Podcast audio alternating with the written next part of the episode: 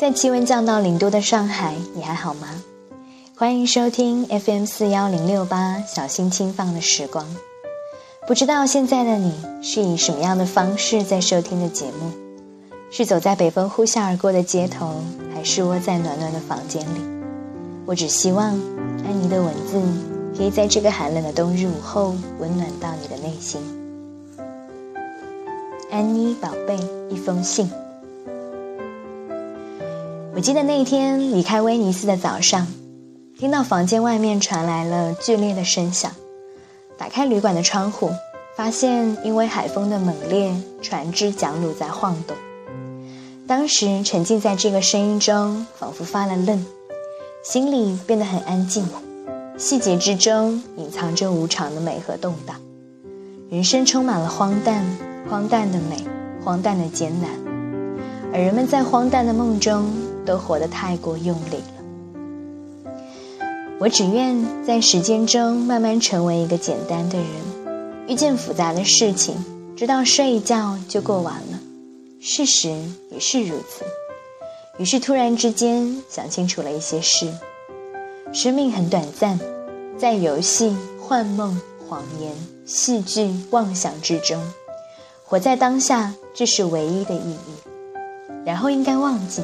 继续的往前走，艰难的时段无一例外的都会过去，快乐也是，如同人与人，在告别之后再次重逢，或者永不再见。如果有选择，你愿意成为漂亮的、轻快的、花好月圆的人类，还是一个在完成任务的战士般的人类？你愿意与人做平庸的神仙眷侣？还是一生跨越千山万水，但了然飘零。幸好，我们从来都没有得到过选择的权利。我们只会相认自己的同类，并最终跟随着他们。这种相认也并不局限于人。一座古老的桥，月下盛开的花，隐隐的雨声，四行诗，两盏茶。有些人与事物的呈现带来和谐及宁静。人与人之间开端于相识。如果想控制或者改变自己所遇见的一切，就会彼此的背向而走。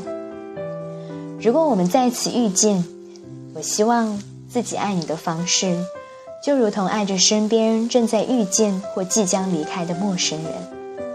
我会以爱其他人的方式去爱你。以爱你的方式去爱其他的人，没有所谓的特别的爱。我们所有的人都是一样的，以彼此的痛苦为痛苦，以彼此的快乐为快乐。爱更多人，用爱做通道，以使彼此都能够走得更远一些。即使是相爱的伴侣，也应该把它当做其中的一员，而不是孤独的一个。没有慈悲和承担的感情，是走不了远路的。在一起不是为了欢愉，而是为了完成。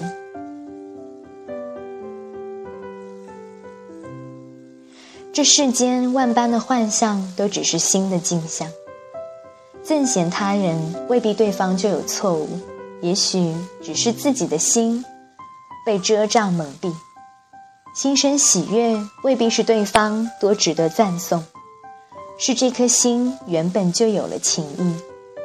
如何对待自己，就会如何对待他人。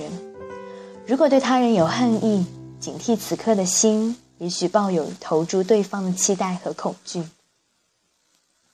完整的内心模式不需要迎合和供给。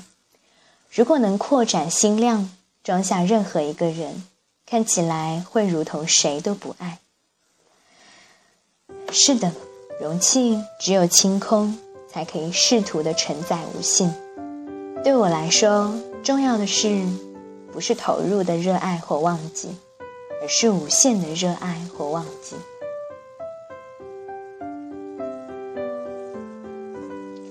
从本质而言，人生而孤独，得到伴侣，不是为了填充寂寞或让对方充当令自己快乐的工具。